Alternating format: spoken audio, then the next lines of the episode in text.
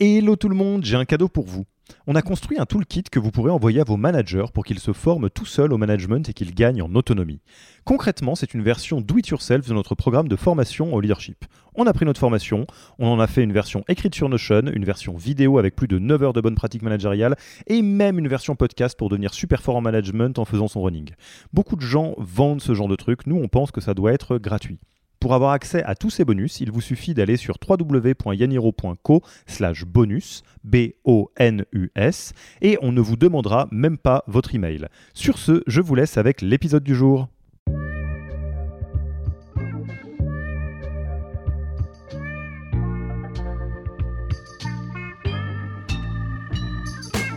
Bonjour et bienvenue dans le podcast du Human Factor. Je m'appelle Alexis Eve et tous les mercredis, je vais à la rencontre des plus belles startups pour construire avec vous la collection des meilleures pratiques RH de l'écosystème. La demande de travailleurs, elle va dépasser. Et on va arriver dans, une, dans, un, dans un moment de pénurie de talent. Et ça, ça, ça a un impact financier qui est colossal. Ne vous embêtez pas à prendre des notes, on s'en occupe pour vous. Vous pouvez retrouver le meilleur de cet épisode et de tous les autres dans le Yaniro Wiki la bible des meilleures pratiques RH dans un Notion. Rémunération, recrutement, cooptation, tout y est. Pour découvrir le Yaniro Wiki, allez tout simplement sur www.yaniro.co/wiki et ajoutez la page en favori pour la voir sous la main quand vous en aurez besoin. Pour l'heure, je vous laisse avec l'invité d'aujourd'hui et vous souhaite une bonne écoute. Bonjour Camille, comment vas-tu? Bonjour Alexis, ça va très bien, et toi?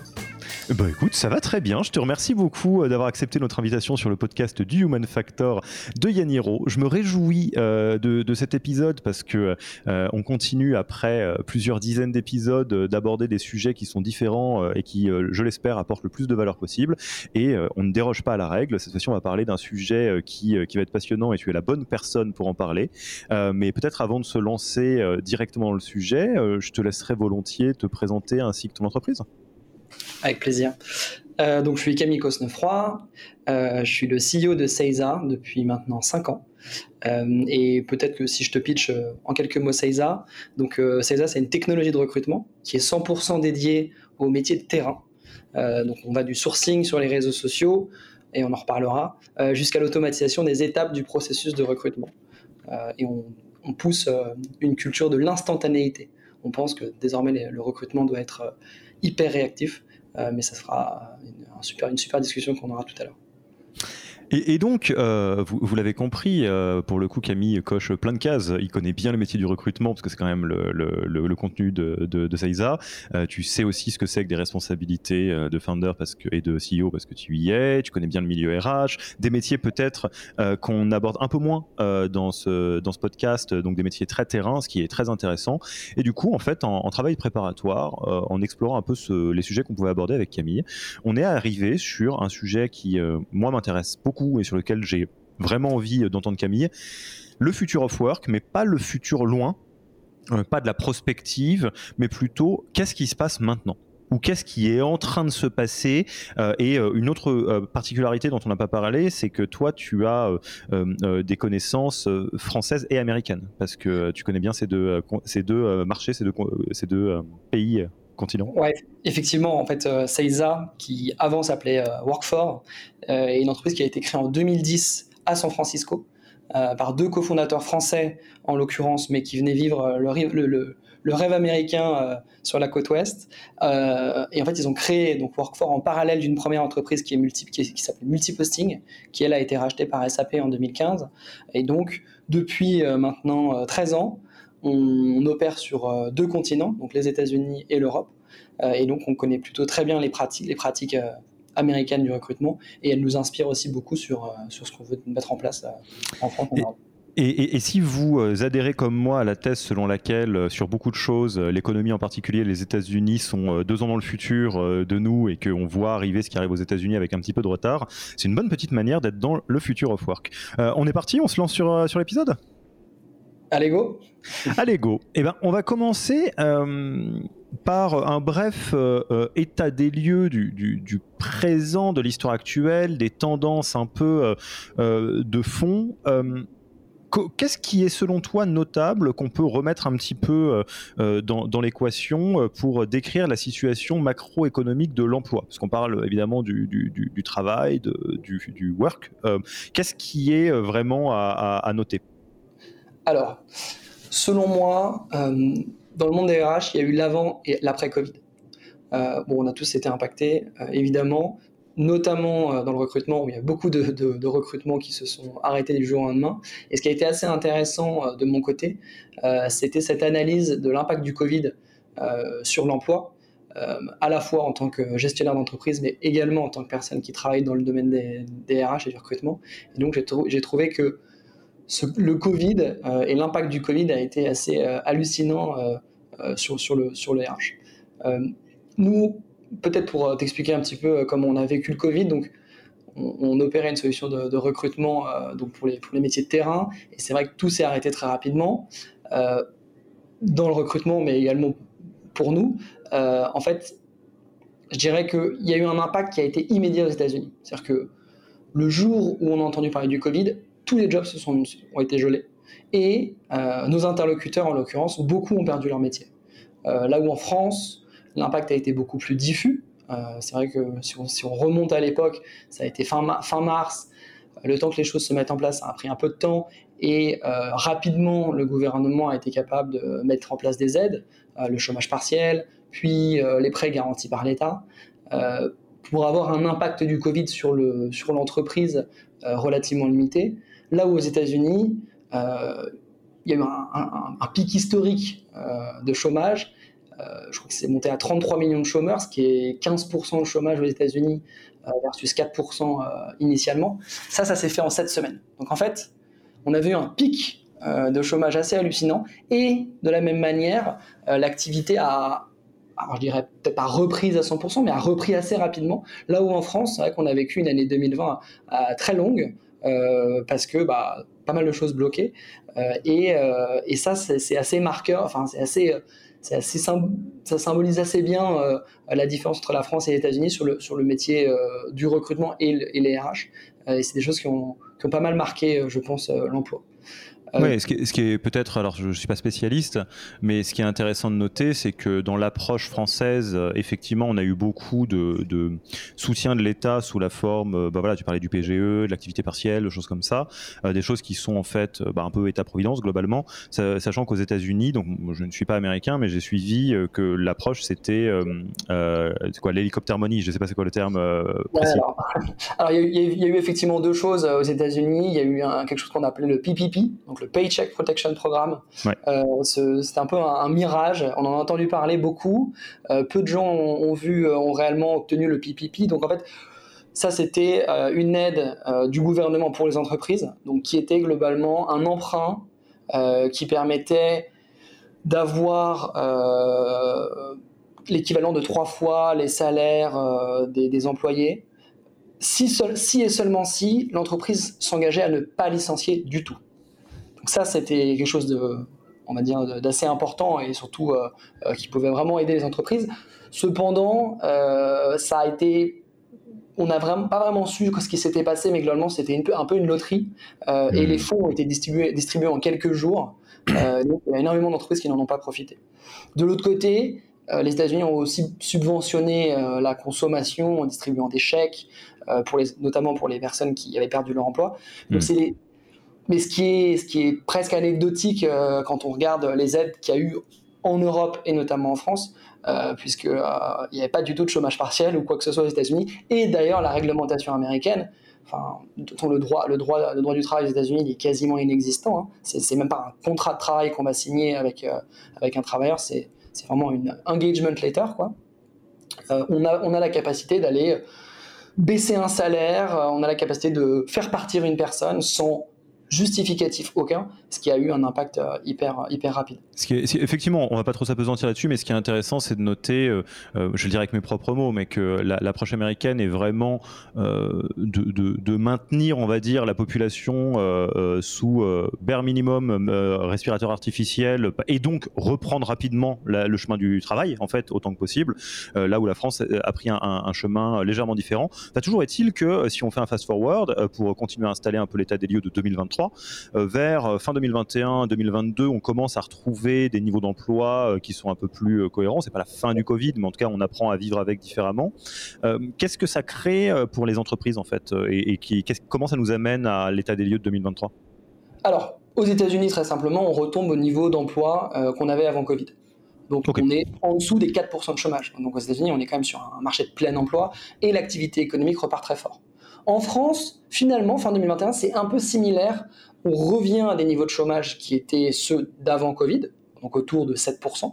Euh, et cependant, en France, on va créer des dissonances dans l'industrie. C'est-à-dire que euh, y a eu beaucoup d'industries qui ont été impactées, notamment l'industrie de la restauration, euh, de l'hôtellerie, etc. Et il y a eu des mouvements de travailleurs qui sont allés de cette industrie vers d'autres industries, qui ont créé ensuite des désalignements entre l'offre et la demande, ce, qui a, ce qui est d'ailleurs encore le cas aujourd'hui. On voit que l'hôtellerie-restauration dans la, dans dans la saison d'été, a des grandes difficultés à recruter. Euh, les établissements sont euh, en manque de travailleurs, notamment à cause de ce qui s'est passé pendant le Covid. Moi, je l'explique, enfin, on l'explique de différentes manières. Euh, il y, y, a une première chose, c'est que les travailleurs de cette industrie sont allés voir d'autres industries, typiquement la production, la logistique, et se sont rendus compte que c'était des industries ou des métiers qui étaient moins pénibles ou moins stressants euh, qui leur, qui c'est simple, hein, quand on a un job dans l'hôtellerie-restauration et qu'on est serveur, par exemple, on a des shifts, on va avoir des pauses entre midi et, enfin, entre le déjeuner et le dîner, et on va pas avoir le temps de rentrer chez toi, donc c'est des heures qui vont pas être payées. Euh, Je fait à McDo, ça, les doubles shifts, où tu bosses le matin et le soir. Bah voilà. Euh, on a des horaires. Alors McDo c'est un peu plus structuré, mais on a dans beaucoup d'établissements les horaires sont très variables. Il y a une rémunération qui est variable également puisqu'il y a du pourboire, ce genre de choses. Donc il y a une partie de la population qui allait euh, bah, essayer autre chose et qui s'est rendu compte que finalement, euh, elles y trouvaient leur compte, euh, un, meilleur, un meilleur équilibre vie perso, vie pro par exemple. Voilà. donc, ce secteur a été un petit peu déserté et aujourd'hui, ce secteur a des difficultés à, réembaucher comme ça pouvait être le cas il y a quelques années. Bah, en l'occurrence, c'est très lié au Covid. Ce qui est, euh, pareil, hein, je, je, vais pas trop euh, apesantir la discussion là-dessus parce que c'est le, le, le, nœud qui nous intéresse euh, arrive après, c'est à partir de 2023. Mais on a beaucoup parlé en France, je sais pas quel était le terme aux États-Unis, du monde d'après. Euh, en gros, dans le Covid, c'était le fantasme général, un peu intellectuel, de euh, quelle révolution ça va apporter, le fait de se poser plein de questions, etc. Bon, euh, force est de constater que le monde d'après ressemble vachement au monde d'avant, quand même, mais ça, c'est un peu peut-être une forme de nature humaine, la manière dont les sociétés fonctionnent. Ceci étant, ce qu'on observe qui est un peu diffus, dont on trouve quelques, comment dire, bribes ci et là sur le monde du travail qui nous intéresse aujourd'hui, c'est, je pense, un questionnement sur le travail. là, typiquement, ce que tu décris, à savoir des profils qui étaient euh, des, profils, on va dire, terrain qui deviennent pénuriques, c'est aussi potentiellement lié à euh, euh, des, des, travailleurs ou des travailleuses qui commencent à se dire bon, ça va deux minutes, les conditions ne sont pas réunies, je peux faire autre chose. typiquement, je pense en France à un métier que je connais un petit peu et ça, ça a été peut-être accéléré par le Covid, en tout cas c'est une tendance de fond, le métier de professeur hein, qui a beaucoup, enfin les profs qui ont beaucoup tourné entre guillemets au sens de leur de leur fonction, où ça commence à devenir très difficile de trouver des professeurs parce qu'évidemment c'est un job qui est mal payé, qui est difficile euh, et euh, euh, qui, qui, est très complexe. Quoi. Donc en tout cas, peut-être que, je ne sais pas comment toi tu le dirais, mais cette période de, de Covid a accéléré des questions un peu métaphysiques sur qu'est-ce que je pense de mon boulot. Quoi. Ouais, alors c'est clair que la quête de sens et la Great Resignation dont on a parlé notamment aux US avec cette vraie question qui est pourquoi je fais ça euh, Est-ce que ça correspond également, enfin, est-ce que ça correspond à mes idéaux Et puis il y a d'ailleurs pas mal de, chiffres qui sont sortis sur les valeurs aussi. Euh, euh, enfin, le, chiffre que j'ai en tête, c'est, enfin, la, question que j'ai en tête, c'est est-ce que les valeurs de l'entreprise sont désormais un critère important pour vous dans le choix d'une entreprise? Et la réponse est oui. C'est-à-dire que les travailleurs, et je pense que le Covid a aidé à ça, veulent aller travailler non pas uniquement pour euh, gagner leur croûte, mais pour aussi euh, correspondre à des idéaux. Euh, et la génération, les générations les plus jeunes, le, salaire n'est plus le critère numéro un. Parce que il y a des, des, quêtes de sens, il y a le respect de valeur, il y a la, logique écologique, etc., etc. qui, qui rentrent en compte dans un choix d'entreprise et dans un choix de carrière.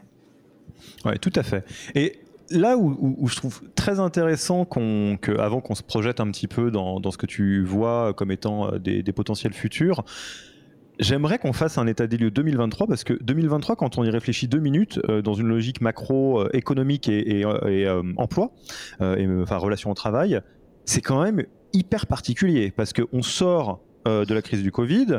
Euh, on a vécu un enfin c'est encore à confirmer, mais un éclatement de bulles économiques où euh, bah, ce qui s'est passé de manière très bizarre sur les marchés financiers pendant le Covid, c'est que globalement, bon, je ne veux pas vous faire un, cours de finance, mais on a eu un emballement des investissements qui a un peu explosé et on commence à se retrouver avec bon bah récession, inflation, tout ça, tout ça. Et comme si ça suffisait pas, sans même parler bon, de, la, crise en Ukraine, etc. bah, c'est le moment où ChatGPT est mis entre les mains de tout le monde. Donc, on va évidemment parler euh, intelligence artificielle, mais pas que. Donc, euh, c'est quoi l'état des lieux 2023 du marché du travail si on regarde hein, des choses un peu factuelles ou des tendances de fond euh, un peu bien posées par les, professionnels de ce métier-là? Alors, les professionnels de ce métier-là, c'est en l'occurrence le Pôle emploi qui sort cette super enquête, donc enquête besoin en main-d'œuvre, et qu'il a sorti également pour 2023. la tendance de fond, c'est les entreprises ont des difficultés à recruter on est sur des taux de chômage qui sont historiquement très bas. Euh, je crois que c'est la deuxième fois en 40 ans euh, qu'on atteint des, niveaux de chômage comme ceci. Euh, premier trimestre 2023, il y avait 3,3 millions de projets de recrutement. Donc c'est des entreprises qui ouvrent des jobs et qui ont besoin de recruter. Et ce chiffre-là a augmenté de 5% par rapport à 2022. ça, c'est tout job confondu ou c'est une, une partie, certains jobs? Tout job confondu en France. Ok, donc là on rentre en 2023 dans une, dans une euh, phase dans laquelle euh, la, la, demande est plus forte que l'offre. Alors, si on moyenne tout. alors, c'est pas c'est pas forcément pas les jobs non pourvus, c'est les jobs créés. Donc c'est-à-dire que Ok, pardon. Tu as raison. Ça recrute, euh, on va dire ça comme ça. Ça recrute énormément. Alors c'est vrai que c'est assez, c'est, presque paradoxal. On a l'impression qu'on est dans une dans une bulle qui est en train d'éclater, mais disons-le, c'est une bulle qui est très tech. Hein. oui, tout à fait le bloc de la tech, euh, il y a eu des valorisations qui sont hallucinantes, et c'est pour ça qu'on a vu dans la Silicon Valley, il y a eu des licenciements, etc. Parce que euh, les gens se disent, euh, mais où va-t-on? Cette bulle, elle n'a pas éclaté, en tout cas c'est pas encore le cas, sur les métiers un peu plus classiques et l'industrie un peu plus classique. ouais, on, se retrouve à faire des layoffs monstrueux dans les GAFAM, mais on a toujours autant besoin de serveurs, quoi. Exactement. On a toujours besoin de serveurs, on a toujours besoin de chauffeurs poids lourds, de manutentionnaires et de personnel hospitalier. Ça, ça n'a pas bougé. Euh, et encore, c'est pire qu'avant. C'est-à-dire que dans cette fameuse enquête, il y avait 61% des recrutements qui étaient jugés difficiles. Euh, le chiffre était de 60% en 2022, donc c'est de plus en plus difficile de recruter. Il y a de plus en plus de besoins de recruter, et ça, peu importe la taille de l'entreprise. Euh, et l'explication, en tout cas quand on pose la question aux entreprises, c'est le manque criant de, de candidatures ou de candidatures qui ne sont, euh, pas adaptées à l'emploi. Et puis loin derrière, des critères comme euh, on n'a pas assez euh, d'images de, de, marque employeur, on a des conditions de travail qui sont pas tip top, mais le numéro un, c'est on manque de candidats. Ok, c'est alors bon, très intéressant parce que alors, le chat GPT, on pourrait se dire euh, la raréfaction du travail, etc. On en reparlera tout à l'heure, mais en tout cas, là, tout de suite, les chiffres montrent que euh, les, employeurs cherchent des travailleurs et des travailleuses, euh, si on prend les grandes masses, et ne les trouvent pas ou les trouvent avec difficulté. Exactement. ok, alors, quoi, d'autre dans les, tendances de fond? Alors, il y a une étude que j'ai beaucoup aimée qui date un peu maintenant, une étude de Corn Ferry qui s'appelle The Talent Crunch, qui est une étude mondiale qui évaluait globalement euh, comment ça allait se passer sur le marché du travail d'ici 2030. Et euh, selon cette étude, la demande de travailleurs, elle va dépasser l'offre. Ça, c'est sûr et certain. Et on va arriver dans, une, dans, un, dans un moment de pénurie de talent. et ça, ça, a un impact financier qui est colossal. C'est-à-dire que selon cette étude, quand il manque des travailleurs, on crée notamment euh, du manque à gagner. Et ce manque à gagner a été évalué à 8,5 billions de dollars.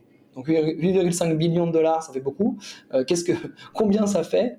8,5 euh, billions, c'est 10 puissance 12. Donc ça veut dire 8500 milliards de revenus non réalisés d'ici 2030. Pourquoi? Parce que les entreprises manquent de travailleurs. Et donc, elles n'auront pas la capacité d'aller répondre à la demande en tout cas la demande de, consommation qu'elles vont avoir face à elles. Ce chiffre-là, pour euh, te, c'est quand même des, très grandes masses. Ouais, on a hâte de voir ce qu'il y a dedans. Hein. pour te donner un ordre d'idée de, ces 8,5 billions, c'est le PIB combiné de l'Allemagne et du Japon. Et typiquement, rien qu'en regardant aux États-Unis, cette pénurie de main-d'œuvre, ça représente 6% de l'économie totale du pays. Donc, on rentre dans une ère, nous on appelle ça chez Seiza la, scarce worker era, donc c'est vraiment l'ère de travailleurs rares. Le travailleur devient de plus en plus rare. Il y a des explications à ça, je vais te les donner, mais c'est les tendances qu'on observe selon cette étude d'ici 2030 en particulier sur les métiers de, opérationnels, qui sont en passe de devenir de plus en plus complexes on les connaît très bien. Euh, mais c'est vraiment. Alors, on pourra se poser la question après en quoi l'IA euh, est capable de peut-être venir compenser euh, ces, chiffres-là. Mais c'est vrai que dans les, dans les analyses, on se rend compte qu'il va manquer de travailleurs. et puis en fait, il y, a des raisons qui sont assez logiques quand on y pense. La, première, c'est qu'on a des niveaux de consommation qui, qui augmentent de plus en plus. Donc malheureusement pour la planète, mais en fait on a de plus en enfin, on a, je sais pas si on a besoin, mais en tout cas, euh, globalement, euh, on consomme plus, et donc ça nécessite plus de travail. Sur les métiers euh, les, les, les, enfin, dire, les, plus opérationnels, bah, on est face à des générations qui sont de plus en plus éduquées, et donc qui vont se détourner de ces métiers. J'ai un bac plus 5, je vais pas, ou même un bac plus 2, ou même le. oui, j'envisage pas, pas chauffeur poids lourd, ça ressemble pas au type de métier que je vais chercher. Exactement. Euh, il y a des changements sociétaux, comme euh, la green economy, la silver economy, qui est euh, l'économie de, nos générations plus âgées, où il va falloir bah, des travailleurs, parce que si demain on, vieillit de plus en plus, on va falloir qu'on s'occupe de nous, et donc il va falloir des, humains pour s'occuper de nous. et donc tout ça, tous ces, besoins bah, limitent le, nombre de travailleurs, et à l'inverse, comme je l'ai dit, il y a une consommation qui va être de plus en plus grande. Et ensuite, euh, on, on va parler de l'IA, de euh, et ça fait une belle transition, mais l'automatisation, qui existe depuis euh, quand même quelques années maintenant, mais, et en particulier l'IA, bah, on a des études qui montrent que l'impact est plus limité sur les métiers opérationnels que sur les métiers qualifiés, et donc c'est pas l'IA forcément qui va résoudre ça. Donc moi, ma, la vision, et c'est celle-ci, c'est on rentre dans une ère de travailleurs euh, pénuriques. Et les entreprises vont devoir euh, se réinventer pour euh, bah, réinventer les métiers, réinventer leur façon de recruter, parce que si elles n'arrivent plus à recruter, elles, vont, elles vont être dans la panade. Quoi. bah, je pense qu'on peut pas le dire mieux. Cette intro, je la trouve super importante et euh, euh, je, suis particulièrement ravi euh, qu'on prenne l'angle du, du, marché du travail et pas la microsphère de la French Tech. Euh, parce que euh, dans la microsphère de la French Tech, il y a des, euh, j'allais dire, il y a un climat particulier, ok, mais il y a, le monde du travail à large qui va forcément avoir un impact sur la French Tech à un moment ou à un autre, d'une manière ou d'une autre. Et, pourquoi est-ce que c'est important qu'on reparle de, de, la crise du Covid et qu'on qu'on embraye un petit peu sur l'IA C'est que je ne sais pas si c'est votre cas, vous qui écoutez ce podcast, mais il y a deux réflexions automatiques euh, qu'on peut très facilement avoir en, touchant un petit peu du doigt l'air du temps, euh, qui serait de se dire, avec la crise écologique, nous n'avons d'autre choix que la décroissance. Il y a un gros sujet de fond sur la question sur la décroissance, qui a un programme politique qui est porté par euh, certains, certains leaders d'opinion. et soyons clairs, je ne vais pas faire de politique, hein, on est dans le, dans le descriptif. et la, lecture rapide euh, et un peu anxiogène de l'IA, c'est de se dire que ça va tuer les jobs et que donc euh, on se rapproche euh, soit vers de la décroissance qui va dire donc dire qu'on va se calmer un petit peu, soit sur une IA qui va manger tout le travail et qu'on va y aller plus ou moins vite. La réalité des gens qui bossent sur ces sujets nous dit exactement l'inverse. Et ça, c'est vachement important de le garder en tête. Encore une fois, moi, j'ai aucun avis sur c'est bien, c'est pas bien, c'est pas la question. La question, c'est que les personnes qui sont le plus à la pointe de vers où on va là euh, en tant que société, apparemment, on va vers une phase d'hypercroissance massive. Euh, où euh, globalement tout va aller beaucoup plus vite euh, parce que l'IA, et on va en reparler, l'automatisation et aussi un niveau de consommation qui augmente. encore une fois, si ça vous semble un peu abstrait dans les pays dans lesquels on est, type France ou US, pensez à tous les pays en voie de développement qui finissent par se développer et qui vont donc toucher les mêmes niveaux de vie que l'Occident depuis des années. et globalement, ce que ça veut dire aussi, c'est que on va pas viser de se dire comment est-ce que sur une entreprise de 1000 personnes, on fait le boulot aussi bien avec 100 personnes environ 900, on va viser comment on fait 100 fois plus en outillant tout le monde euh, avec de l'IA pour répondre. Et malgré ça, on sera dans une ère des profils pénuriques comme tu le décris. Je ne sais pas si c'est comme ça que tu le présenterais. Ouais, enfin exactement. D'ailleurs, j'ai pas donné le chiffre, mais profil pénurique, c'est 85 millions. Il va manquer 85 millions de travailleurs. Bah, Parlons-en du coup. Intelligence artificielle et emploi. Euh, qu'est-ce qu'on commence à voir se dessiner? Euh, Encore une fois, que disent, euh, je ne sais pas si c'est ceux qui savent, mais en tout cas ceux qui essayent de comprendre le, fond des tendances Alors, il y, a deux chiffres qui font un peu peur, qui sont sortis au mois de mars dernier. Il y, a un, super rapport qui a été fait par Goldman Sachs avec plein d'économistes à travers le monde entier, qui est donc un rapport sur les effets, potentiels de l'intelligence artificielle sur la croissance économique. Euh, il y a deux chiffres qui font peur. C'est premier, deux tiers des métiers actuels sont exposés à l'automatisation par l'IA. On dit waouh, qu'est-ce que ça veut dire? Et on, va le creuser. Le, second chiffre, c'est carrément l'IA remplacerait un quart des travailleurs actuels, soit 300 millions d'emplois. Bon, quand on, entend ça, on se dit mon Dieu. Euh, qu'est-ce qui va se passer? Je vais perdre mon job. Justement, c'est assez intéressant et, pour le coup, on va, rentrer, on va retourner dans nos cours d'économie parce qu'il y a tout, l'effet de, euh, de, des innovations disruptives qui, viennent remplacer des emplois, etc. Et c'est justement cette question euh, qui, est, la, plus intéressante à mon sens parce que oui, il y a des jobs qui vont être remplacés, mais il y a aussi des nouveaux jobs qui vont arriver. On va parler. Allons-y, hein. moi je t'écoute. Alors là, rien d'intelligent à dire sur le sujet, euh, les oreilles grandes ouvertes. Alors, euh, bon, je, redis ce que j'ai dit un peu plus tôt, mais de manière assez surprenante, ce sont les métiers les plus, les métiers de terrain qui sont les moins exposés à l'IA. Donc euh, la construction, la maintenance, c'est des métiers assez peu exposés. Pourquoi? Parce que ce sont des métiers très souvent manuels et aujourd'hui l'intelligence artificielle bah, pour le moment, à le et logiciel, logiciel et tertiaire, hein, globalement. Euh, à l'inverse, les plus exposés, on a, entendu, entendu, parler de l'administratif, du legal, euh, du copywriting, du, de la tech. Euh, pourquoi? Bah, Parce que ce sont des gens qui vont avoir qui vont travailler avec un ordinateur et très souvent cet ordinateur va être capable, enfin cette intelligence artificielle au sein de cet ordinateur va être capable d'automatiser des tâches. De la même manière, je le disais juste avant, ce sont les, pays les plus développés qui vont être les plus exposés. Euh, parce qu'ils ils, possèdent des travailleurs euh, qualifiés. Euh, et les, pays du monde avec le plus de travailleurs qualifiés, c'est Hong Kong, Israël, Singapour, le Japon par exemple. Et à l'inverse, les pays les moins avancés comme l'Inde les pays d'Afrique ou d'Asie du Sud-Est vont eux être moins exposés puisque moins de travailleurs qualifiés. À nouveau, tout ce dont on va parler, ça reste des estimations.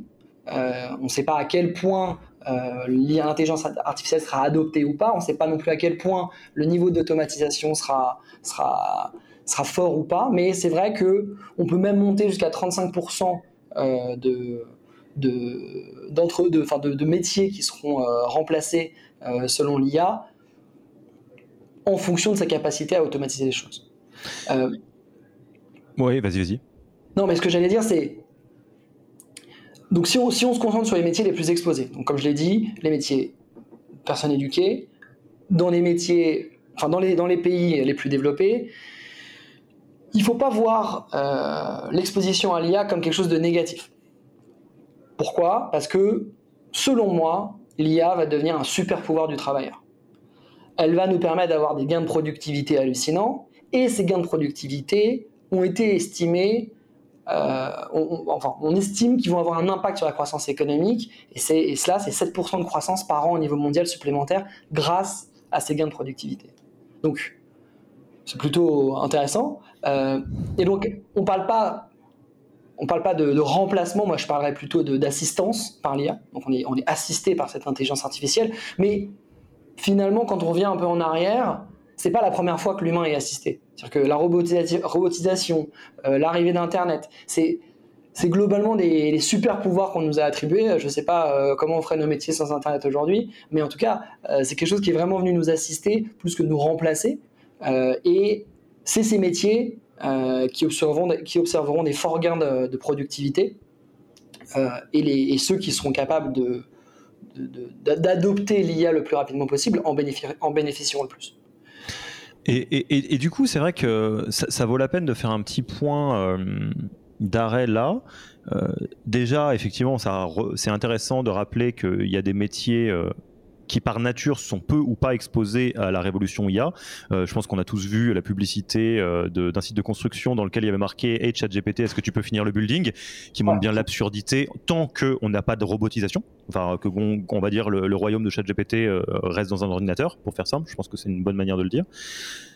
Et, l'autre bout du spectre sur les métiers exposés, qui sont donc les métiers qui utilisent un ordinateur, des populations éduquées, euh, euh, et, etc., euh, le terme d'exposition est bon, au sens où on est au, cœur d'une révolution, et où si ça se passe de manière positive, bah on est plutôt dans cette logique de super pouvoir.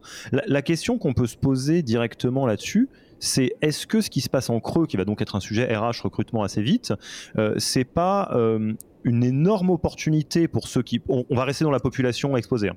euh, une énorme opportunité pour ceux qui prennent le train, enfin celles et ceux qui prennent le train, et un risque de, fracture très forte pour celles et ceux qui refusent de le prendre. On a parlé de fracture numérique, je pense qu'il y a une autre fracture, je ne sais pas si elle a un terme, mais qui est hyper flagrante dans les pays non anglophones, c'est le fait de parler anglais ou pas où évidemment, quand on parle pas anglais, euh, on est coupé d'une énorme partie du, monde. Est-ce que on, se rapproche de quelque chose qui ressemble à ça? Alors, il y, a, je pense qu'il y a deux, choses à prendre en compte. Il y a effectivement ceux, qui prendront le virage et ceux qui ne le prendront pas. Est-ce que ça va C'est la personne qui aujourd'hui ne sait pas se servir d'un ordinateur, elle a effectivement plus de difficultés à, trouver un métier euh, de, bureau qu'une personne qui maîtrise très bien. Donc ça, c'est clair qu'il y a une, fracture euh, de technologique. Et il y a un deuxième aspect qui est assez intéressant, et certains, certains économistes parlent de creusement des écarts, c'est que justement, comme je l'ai dit tout à l'heure, l'IA va avoir un impact sur les métiers qualifiés, euh, pour des gens qui sont euh, les plus diplômés, dans les pays les plus développés. À l'inverse, les populations les plus défavorisées bah, vont pas être assistées par cette IA. Et donc on va creuser les écarts entre ces populations assistées, riches, des pays développés, et à l'inverse, les populations des pays défavorisés. Donc on peut, enfin, ça, risque effectivement de, créer vraiment un écart. Et donc, il y a un vrai sujet euh, d'éducation, un sujet de formation euh, qui est extrêmement complexe euh, à mettre en place. Surtout qu'on peut se dire que bah, quand on a un outil de production qui coûte très peu cher dans un pays peu développé, quel est, entre guillemets, l'intérêt en tout cas le, le bénéfice business d'aller automatiser ça, puisqu'en fait aujourd'hui ça coûte déjà très peu cher. Donc ça va presque encore plus accroître euh, ce, creusement. Euh, et ça, c'est un vrai sujet à la fois éthique, mais surtout un sujet politique d'éducation euh, sur pour le futur. Parce que là, on, va, on risque aussi de créer un espèce de système à deux vitesses qui, qui, est déjà, qui existe déjà, hein, mais qui risque d'être encore plus fort. Hmm. Et, tu parlais, pour, pour, continuer un petit peu sur ce que disent les, les, études sur le sujet, de, de, déplacement d'emploi. typiquement, l'IA ne, va pas exactement détruire de l'emploi, mais euh, déplacer de l'emploi. Tu peux nous en dire un peu plus? Ouais, alors. Bon, c'est, on, va, on va tomber dans la théorie économique un peu basique. Il faut sortir ses cours euh, d'économie. Il y a un, économiste qui s'appelle Joseph Schumpeter qui a créé une théorie qu'on appelle la, la, théorie de la destruction créatrice, qui est que lors, du, lors de l'arrivée d'une innovation de rupture, euh, typiquement l'arrivée d'Internet, la main-d'œuvre, donc la substitution de la main-d'œuvre par l'automatisation, elle est, compensée par la création de nouveaux emplois et l'émergence de, nouvelles professions. Donc, euh, bah, je, je, sais que je perds mon emploi, c'est que simplement il est déplacé vers un. En tout cas, peut-être que j'aurai un scope plus large parce que l'IA va prendre une partie de mes sujets, mais ça va me rendre encore plus productif et donc je vais pouvoir faire plus de choses. Et de la même manière, il y a des nouveaux jobs qui vont se créer. Euh, j'en sais rien, une, personne, une personne qui faisait de la web analyse ou quelqu'un qui faisait de l'optimisation d'ads euh, sur les réseaux sociaux, bah, ces métiers-là, ils n'existaient pas avant l'arrivée d'Internet. Et c'est justement cette innovation de rupture qui est Internet qui a permis de créer ces métiers-là. Donc l'IA, un peu dans la même euh, logique, devrait euh, bah, déplacer un métier vers un autre et surtout créer, des, créer de nouveaux métiers qui seront propres aux usages de l'IA. J'interromps l'épisode une petite seconde pour vous rappeler que si vous voulez envoyer à vos managers la version Do It Yourself de notre formation en management, il vous suffit d'aller sur www.yaniro.co slash bonus, B-O-N-U-S. Sur ce lien, vous trouverez gratuitement toute notre formation en version vidéo, podcast et la boîte à outils du management Notion qui était jusqu'alors réservée aux managers conformés.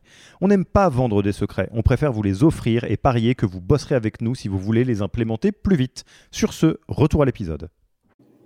Et, ce qui est intéressant, c'est euh, pareil, alors vous, l'avez bien compris, euh, euh, on n'est pas à Nostradamus, hein. donc on, se renseigne, enfin surtout Camille se renseigne sur les, études sur le sujet. je pense qu'on peut pas voir très loin. Il y a un disclaimer qui est important à, fixer, c'est que la vitesse d'évolution de l'IA est quelque chose qu'on maîtrise très mal. Donc là, on a dit typiquement, il y a plein de métiers qui sont pas exposés à l'IA à l'heure actuelle.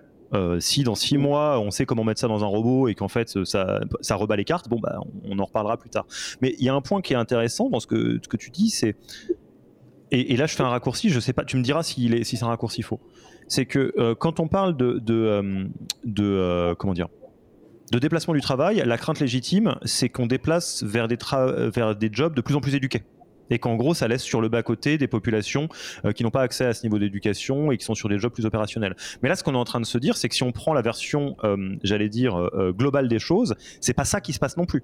C'est-à-dire qu'on on, on, accède à une hypercroissance, une surconsommation générale qui va créer de plus en plus de besoins et donc d'emplois et les emplois opérationnels restent des emplois pénuriques oui, les, emplois opérationnels restent pénuriques puisqu'il y a de moins en moins de gens qui veulent prendre ces jobs. L'IA, finalement, ne remplacera pas ces jobs.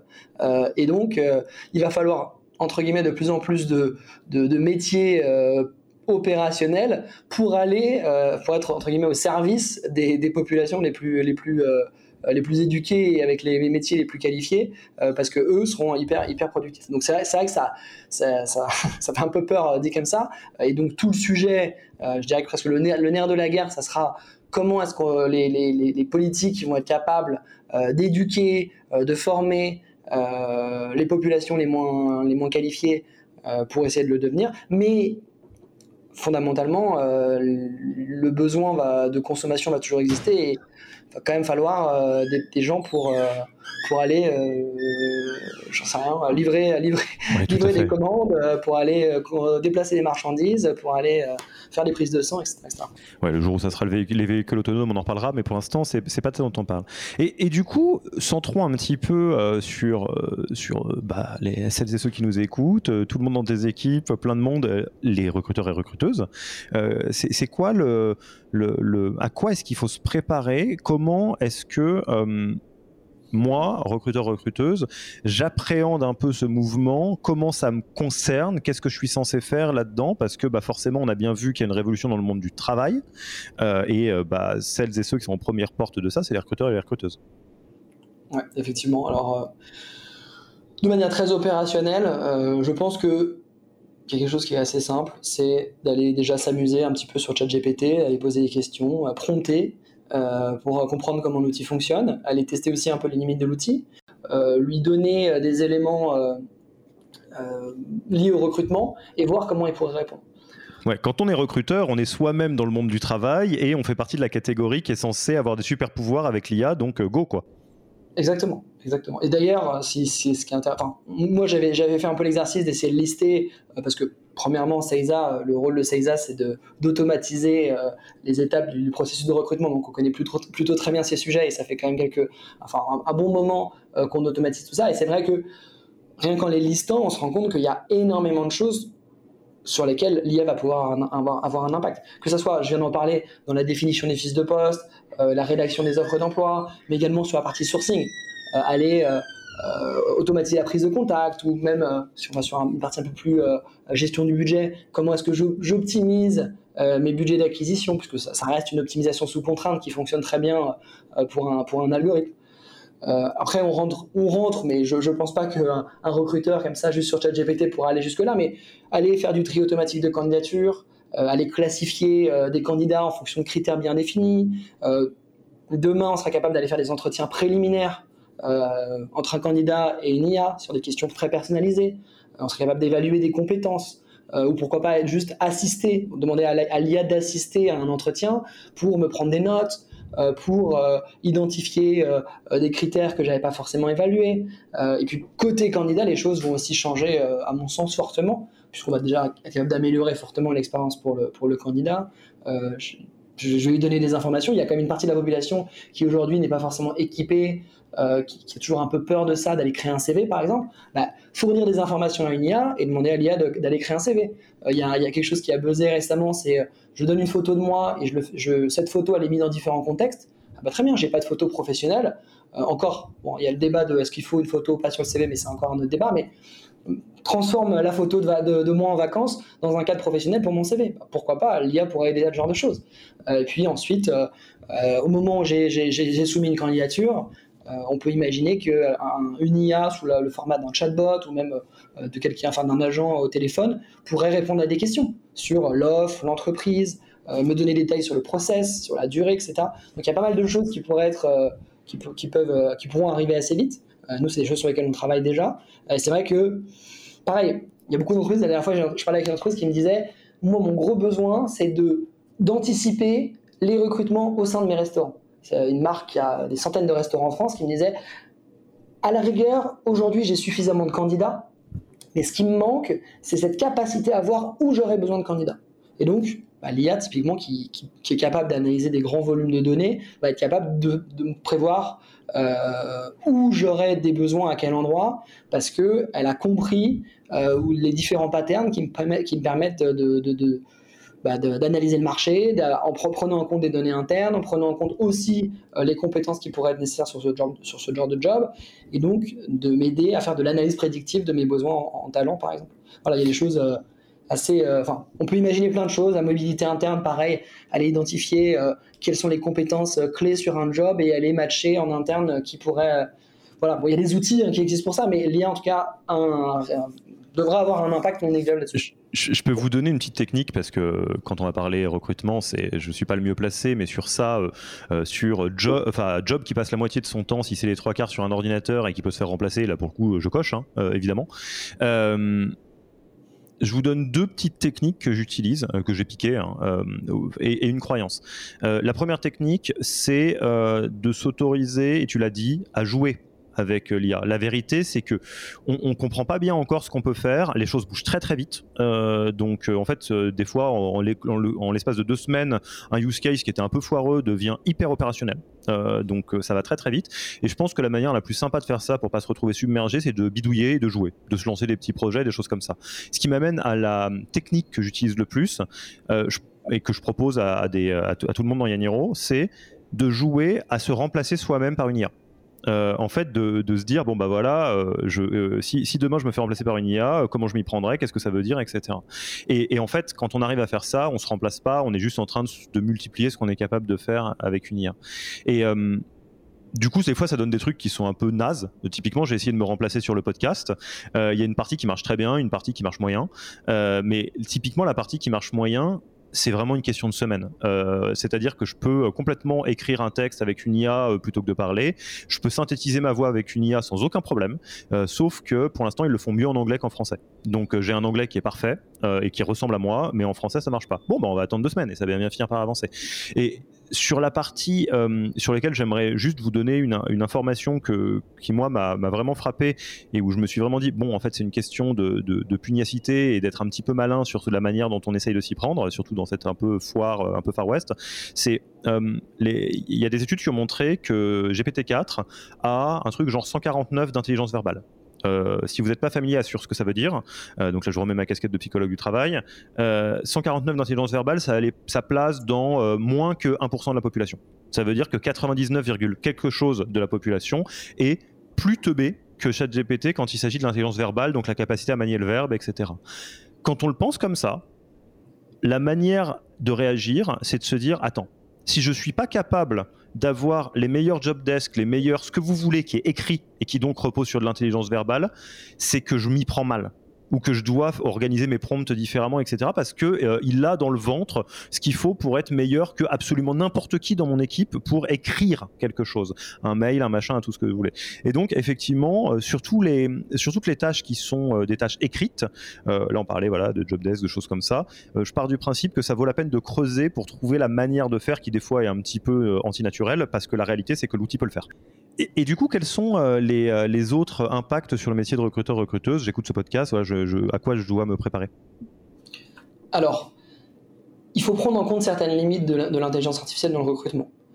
L'intelligence artificielle, elle va réduire les biais humains en en, éliminant certains préjugés euh, et en évaluant uniquement des critères objectifs comme l'expérience, les compétences, les qualifications par exemple. Et elle sera capable de ne pas prendre en compte euh, des facteurs discriminatoires comme l'âge, le sexe, l'origine ethnique par exemple. Cependant, l'IA, elle peut générer de la discrimination de manière involontaire. Euh, L'IA, c'est un modèle, un modèle mathématique qui a globalement 99% de chances de ne pas se tromper, euh, va suivre, parce que l'IA va suivre un modèle mathématique, mais la base de l'apprentissage ne doit contenir aucun biais. Donc si on la nourrit, pour donner un exemple, si on, nourrit mal l'IA et qu'on lui donne de, la donnée qui est pas bonne et on va lui montrer qu'il faut sélectionner un candidat uniquement parce qu'il est jeune et on va mettre de côté les personnes euh, plus âgées, bah, l'IA va mal se nourrir et donc derrière va reproduire ses erreurs. Ensuite, il y a un deuxième aspect qui est intéressant, c'est que l'IA, pourquoi elle, est meilleure que nous? C'est parce qu'elle est capable d'aller créer des corrélations sur des variables qui sont non visibles à l'œil nu ou qui ne sont pas prises en compte par le cerveau humain.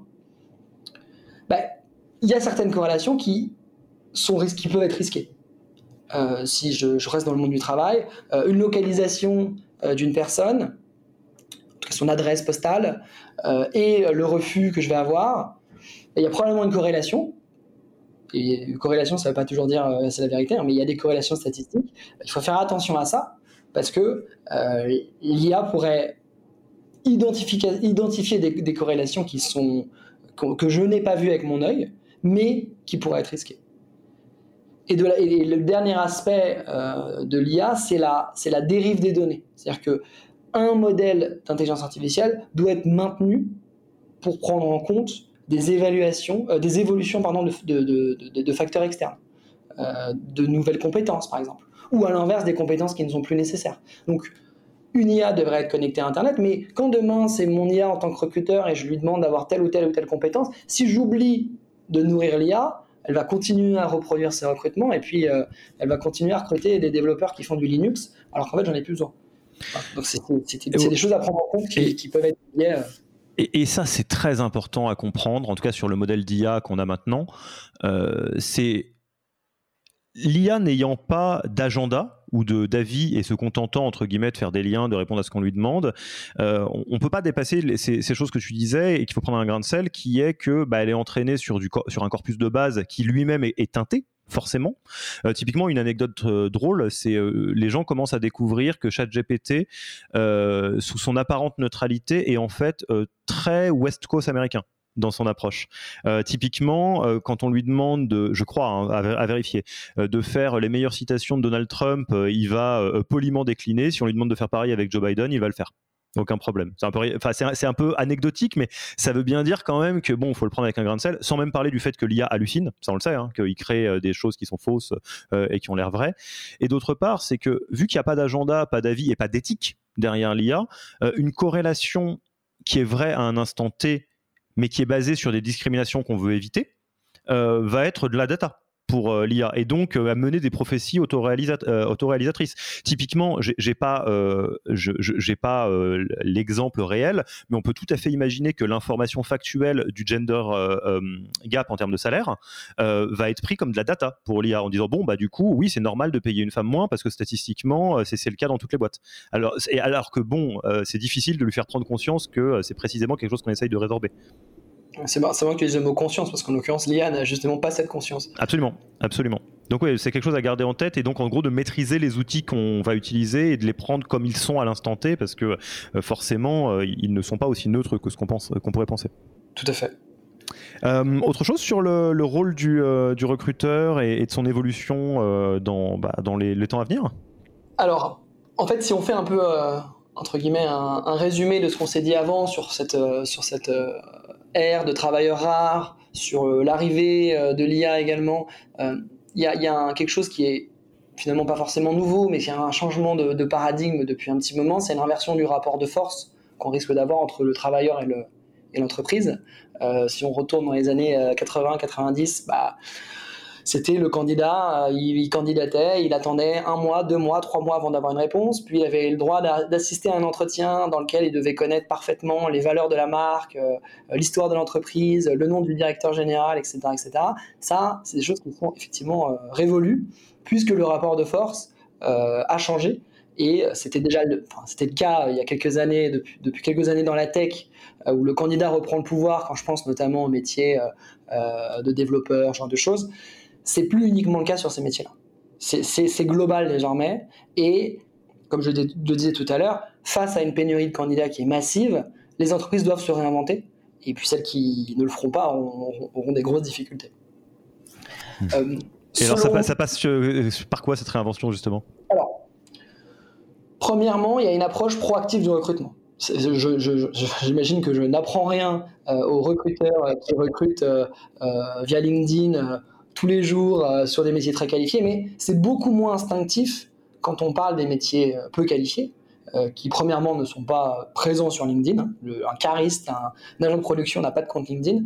Donc la logique que nous on développe en l'occurrence chez, Saiza, c'est d'aller chercher les candidats là où ils passent du temps. Et là où ils passent du temps, bah, c'est les réseaux sociaux non professionnels. on exclut LinkedIn, mais les réseaux sociaux classiques, les TikTok, les Snapchat, les Insta, euh, les Facebook, puisque en moyenne en France, on y passe deux heures par jour. Et donc, déjà dans ce changement de paradigme, on va aller chasser, comme on chasse pour euh, les métiers très qualifiés, ben on va aller chasser également pour les métiers qui le sont moins. Et donc, on va, on va aller poster une annonce sur un réseau social euh, pour aller proposer une offre d'emploi à un candidat. Ce qu'on fait nous euh, chez CESA, c'est qu'on automatise tout ça et on a, développé des mini questionnaires sans CV qui permettent aux candidats euh, de répondre à, enfin de, soumettre sa candidature en quelques clics. Euh, et donc c'est premièrement dans la, dans, la démarche d'aller chercher les candidats, c'est quelque chose de nouveau. Peut-être que moi j'aime beaucoup faire ce parallèle avec le marketing parce que finalement c'est utiliser des méthodologies du marketing pour faire du recrutement. le marketing, c'est un domaine qui s'est toujours adapté aux consommateurs, qui a suivi les usages des consommateurs. Les ressources humaines, euh, bah, son, consommateur, c'est alors c'est en tout cas peut-être le recrutement, le consommateur dans le recrutement, c'est le candidat. Euh, c'est vrai que on a eu plus de mal, il a fait plus de plus d'années pour pouvoir s'adapter à ces usages. Et nous, ce que je défends euh, au sein de CEXA, c'est bah, les candidats ne sont plus prêts à attendre euh, deux mois avant d'avoir des réponses. Les candidats n'acceptent plus d'être ghostés. Il faut aller chercher les candidats là où ils passent du temps. Parce que ils n'iront pas à vous, puisque déjà ils ont déjà un job. S'ils ont un job, bah, ils iront chercher les entreprises qu'ils connaissent et on n'a pas en tête euh, toutes les entreprises de France. Donc c'est très important pour les entreprises d'avoir cette démarche. C'est pour ça qu'on on, développe ce qu'on appelle la culture de l'instantanéité on est dans une société d'instantanéité, euh, on commande un Uber, euh, le Uber euh, arrive trois minutes après, enfin ça dépend des jours. on commande, on veut regarder une émission replay, on n'attend plus 20h50 que le film commence, mais on va sur Netflix et on regarde alors où on a envie, on le met en pause quand on veut. Quand on veut. Et donc il y a vraiment cette logique d'instantanéité et donc il faut aussi qu'on soit capable de comprendre dans le recrutement que le consommateur s'est habitué à ça et bah, qu'il a lui-même du mal à comprendre quand un process de recrutement euh, est à rallonge, quand on ne revient pas euh, euh, à lui rapidement, quand on ne le tient pas au courant, quand on le ghost, c'est des choses qui est, du, qui, qui, est de moins en moins acceptées et on se rend compte que plus on colle au code de ces consommateurs, meilleurs les résultats sont. Et, et, ça, bon, c'est un, serpent de mer dans ce podcast, mais ça fait toujours du bien de le rappeler c'est ni plus ni moins qu'une application bête et méchante de l'offre et de la demande. C'est aussi euh, aussi simple que ça. Euh, et euh, effectivement, comment faire la différence quand Pourquoi est-ce que Uber a été un concurrent qui a fait grincer les dents les taxis en France? Parce que l'expérience consommateur, client, utilisateur, vous appelez ça comme vous voulez, les taxis étaient dégueulasses. Euh, parce qu'il y avait un monopole et donc euh, bah, globalement si on voulait se déplacer il n'y avait pas d'autre choix qu'un taxi et donc les taxis faisaient ce qu'ils voulaient. Euh, à partir du moment où on introduit de la concurrence, c'est différent et Uber avec toutes les mauvaises choses qu'on peut dire sur eux, se sont retrouvés assez vite obsédés par la qualité de l'expérience client. Et donc, bah, forcément, il n'y a pas photo. Là, ce qui est très marrant, donc moi je suis de 1988, j'ai eu le temps d'observer ce, comment dire, cette bascule où moi je suis de la génération chômage globalement et où effectivement, bon bah voilà, fallait séduire l'employeur parce qu'on était du mauvais côté de l'offre et de la demande. Et ce qui est très rigolo quand je vois mes, mes, copains et copines recruteurs recruteuses que je salue, qui juste avant l'éclatement de la bulle étaient exaspérés par les divas qui étaient devenus les, les devs, qui demandaient des salaires faramineux, etc. Ce que je leur disais gentiment, c'est c'est que une question de marché, d'offre et de demande et d'adaptation. Parce que il y a, y a 20 ans, euh, quand c'était euh, moi qui étais en train de, chercher un job, vous en avez rien à tamponner euh, de me ghoster. C'était juste que vous étiez du bon côté de la négo. Bon, maintenant vous êtes du mauvais côté, ça va pas durer euh, pour toujours, c'est pas grave, c'est des cycles. Mais en tous les cas, plutôt que de pester, à un moment donné, effectivement, ça vaut la peine de s'adapter. Et, là, on le voit, que ce soit pour des questions de, pénurie, de potentiel euh, euh, big quit, etc. Oui, c'est fait partie. Si on veut des, gens talentueux, les garder longtemps, bah, il va falloir mettre le même effort pour les, convaincre de la valeur de ce qu'on apporte, apporter la vraie valeur continuellement que les entreprises le font pour leurs clients comme Netflix qui essaye d'apporter du contenu, les machins et tout ça quoi. Et, ce, que, ce, que, ce, que, tu disais, Camille, dans la préparation, c'est que euh, toi, tu as une conviction que ça pourrait être intéressant de s'inspirer des US en, France. comment tu, me, tu le raconterais? Alors, il y a quand même un disclaimer, effectivement, c'est que le modèle euh, américain est, pas exactement le même que le modèle français. Je disais tout à l'heure que le, droit du travail américain euh, est très light. Aux US, un exemple, euh, on peut quitter euh, son emploi en, quelques jours, voire quelques heures. Il n'y a pas de préavis, il n'y a pas ce genre de choses. Enfin, le préavis américain, c'est 15 jours pour un cadre. Donc, il y a des grandes différences, mais il y a aussi une flexibilité du modèle américain qui est assez hallucinante. Euh, les Américains, sous, enfin, à cause probablement de, cette flexibilité, ça a été les premiers à, se réinventer, ça a été les premiers à devoir recruter vite et donc à prendre plus de risques, euh, à limiter les délais euh, entre les différentes étapes. Et c'est créé euh, cette, ce métier qui existe dans la, dans, la, French Tech désormais, mais qui est vraiment le, talent acquisition. C'est-à-dire que c'est vraiment un terme très américain qu'on retrouve moins dans les grands groupes industriels en France. Très souvent, le, le métier du recruteur, il est, il est, il est au sein d'une grande brique RH aux États-Unis, même dans les grandes boîtes de transport, ils ont euh, un, département de talent acquisition et le, talent acquisition est composé de recruteurs qui sont quasiment des, qui sont des chasseurs pour des métiers euh, même peu qualifiés. Donc c'est vraiment une, une fonction qui s'inspire des commerciaux. Hein. Enfin, j'apprends rien à personne ici, mais le recrutement, c'est un, job de commercial, et c'est encore plus le cas aux US. Et les Américains en sont convaincus euh, à la fois dans les outils qu'ils utilisent, mais également dans le mindset et même dans les modèles de rémunération des, recruteurs aux, US, dans lesquels il y a une forte part de variables euh, par rapport à leur, capacité à recruter en temps et en heure euh, les, bons profils. C'est vrai que j'entendais dans un, épisode précédent, vous parliez effectivement de, l'évolution des, outils qui sont utilisés.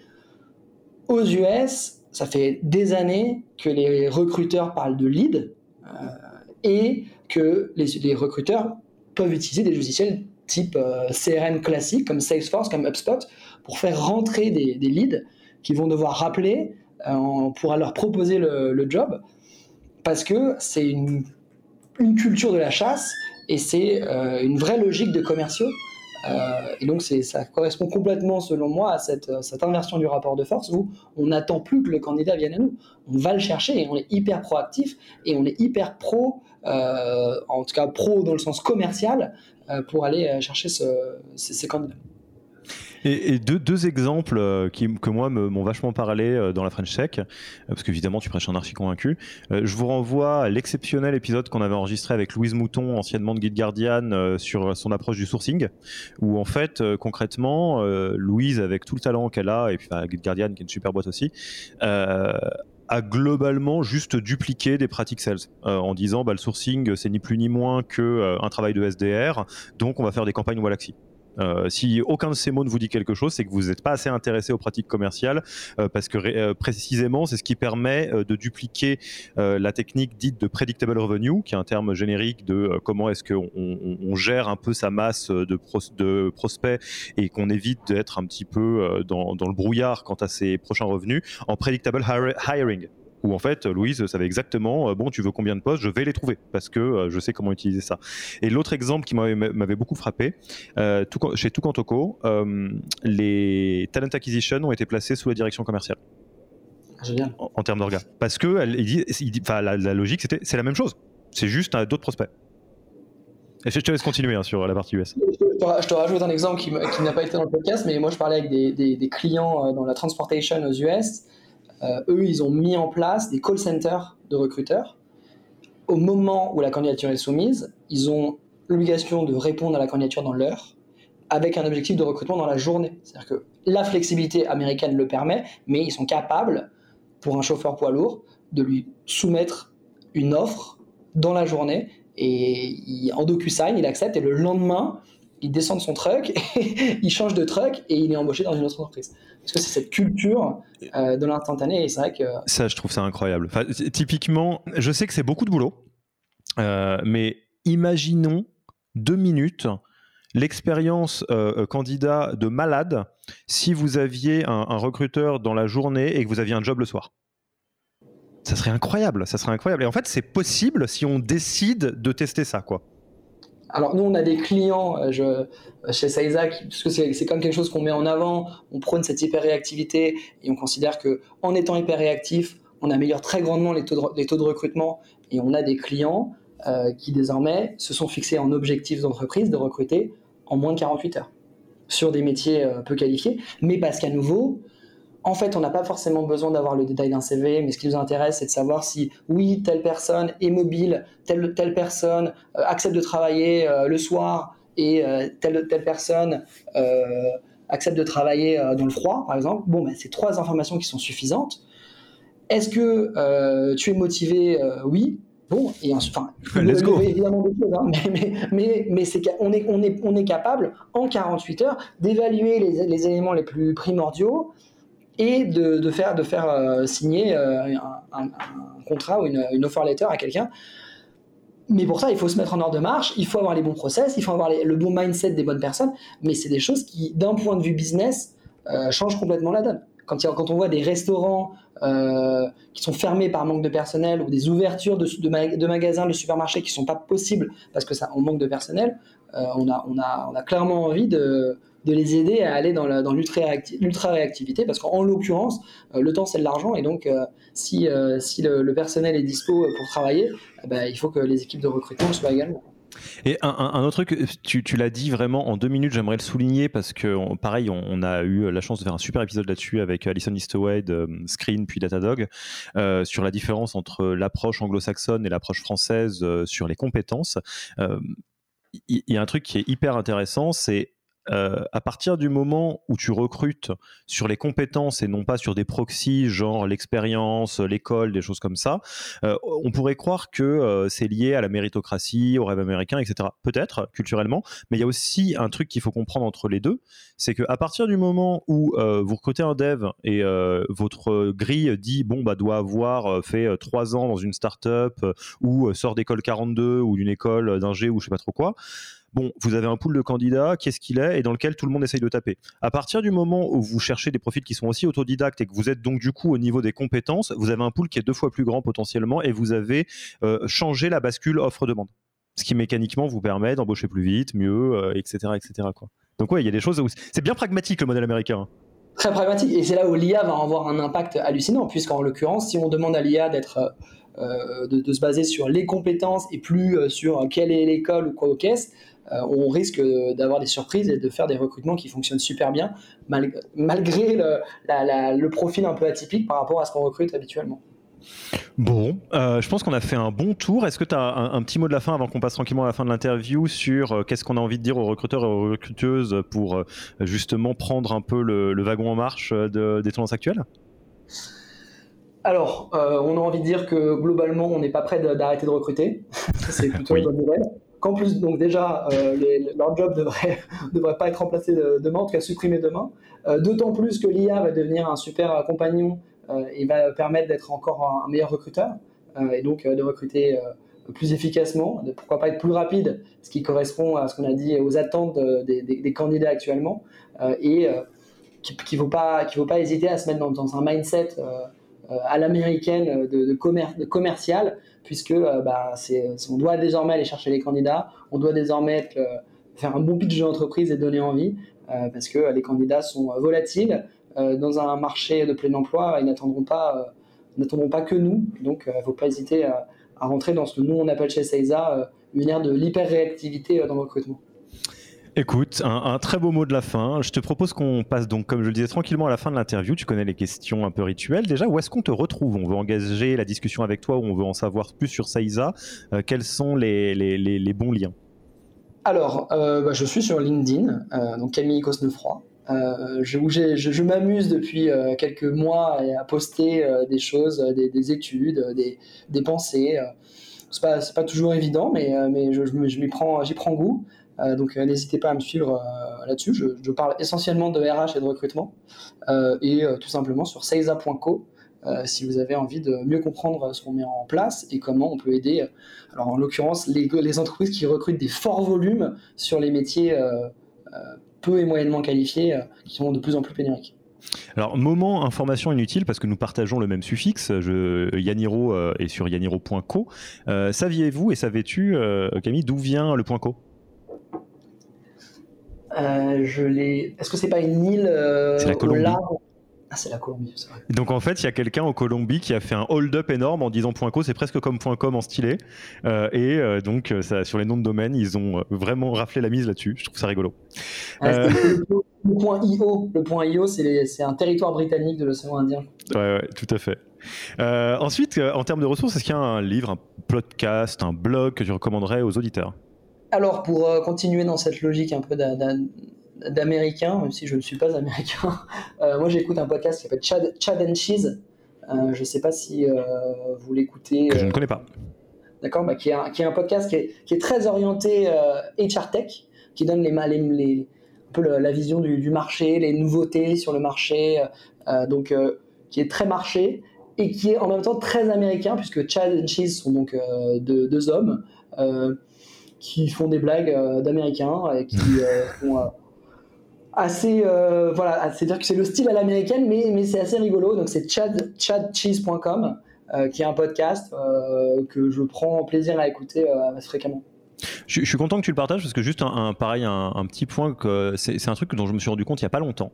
Je, je pense que la plupart du contenu que je suis est en anglais euh, parce que, bah, comme on l'a dit, euh, c'est une fracture de ne pas pouvoir parler anglais et la plupart des informations les plus récentes ou les plus pointues sont en anglais. Euh, et donc, c'est une manière d'être au bon niveau. Et il y a une exception, c'est les podcasts. J'écoute majoritairement des podcasts français et euh, en fait, je, je pense que c'est juste une question de réflexe euh, de ne pas avoir euh, l'habitude d'écouter des super bons podcasts anglais. C'est probablement parce que la découvrabilité des podcasts est moyenne aussi. et donc, en tous les cas, je pense que toutes les bonnes, les, bonnes recos de podcasts en anglais sont les, les bienvenus ici. Et pour ceux qui, sont, qui ont peur de pas forcément comprendre l'accent américain, qui est pas forcément évident, surtout quand c'est Cheese, il y a une transcription à chaque fois sur leur site web, ce qui honnêtement euh, aide pas mal. Top. Euh, côté outils, c'est quoi ton outil préféré que tu aimerais partager à celles, et ceux qui nous, à celles et ceux qui nous écoutent? Alors, tu en as parlé, donc j'ai moins d'exclusivité à en parler, mais c'est Wallaxy que j'utilise pour automatiser pas mal de choses, en l'occurrence plus pour étoffer mon réseau, pour commencer des discussions sur LinkedIn, et qui, qui, nous sert aussi beaucoup dans le, dans, le, dans, le, recrutement pour nos équipes internes. Bon, toi non, si tu nous écoutes, euh, c'est toujours euh, beaucoup de bien à dire sur Walaxy. Et enfin, tu connais notre tradition de, passage de, flambeau. Euh, qui tu aimerais voir dans ce podcast? Si tu étais à ma place, qui est-ce que je devrais interviewer selon toi? Alors, je vais, je vais, je vais sortir du, du, monde de la, de la, French Tech et des startups. je vais parler de Klaus Huet, qui est euh, un responsable recrutement et marque ampleur chez Lactalis, euh, qui est une très très grosse entreprise, et qui pour le coup a une vision extrêmement moderne du recrutement et parfaitement aligné avec cette culture du sales. et je trouve que c'est intéressant d'avoir cette vision des choses au sein d'une grande entreprise, parce que c'est souvent le cas dans les startups, mais lui arrive à la déployer au sein d'un énorme groupe. Eh ben, écoute, Klaus, de deux choses l'une, au moment de choisir qui est le héros euh, de, euh, de la et du recrutement, Camille pense à toi, ce qui euh, n'est quand même pas neutre. Et d'autre part, tu es évidemment le bienvenu pour un futur épisode du podcast The Human Factor. Camille te laisse le micro et le casque en partant et, te le passe bien volontiers. Camille, un grand merci pour ton temps et puis bah, pour toutes ces informations qui nous permettent, je le crois, d'y voir beaucoup plus clair sur là où on est rendu en 2023 sur la question du monde du travail. Et puis, bah, il me reste plus qu'à te dire à la prochaine. Bah, merci beaucoup. Salut. Merci d'avoir écouté cet épisode. Pour mettre en place tout ce que vous venez d'apprendre, n'oubliez pas de vous connecter sur le Yaniro Wiki. Allez tout simplement sur www.yaniro.co/wiki et ajoutez la page en favori pour la voir sous la main quand vous en aurez besoin. Et à mercredi prochain pour un nouvel épisode. Merci d'avoir écouté cet épisode. Petit rappel, si ce n'est pas encore fait, pour accéder à notre formation au management dans sa version gratuite, il vous suffit d'aller sur www.yaniro.co bonus, B-O-N-U-S. Vous y trouverez gratuitement toute notre formation en version vidéo, podcast et la boîte à outils des meilleures pratiques du management dans un Notion récapitulatif. Et on ne vous demandera même pas votre email. Profitez bien de cette formation gratuite, envoyez-la à tous vos managers et à mercredi prochain pour un prochain épisode.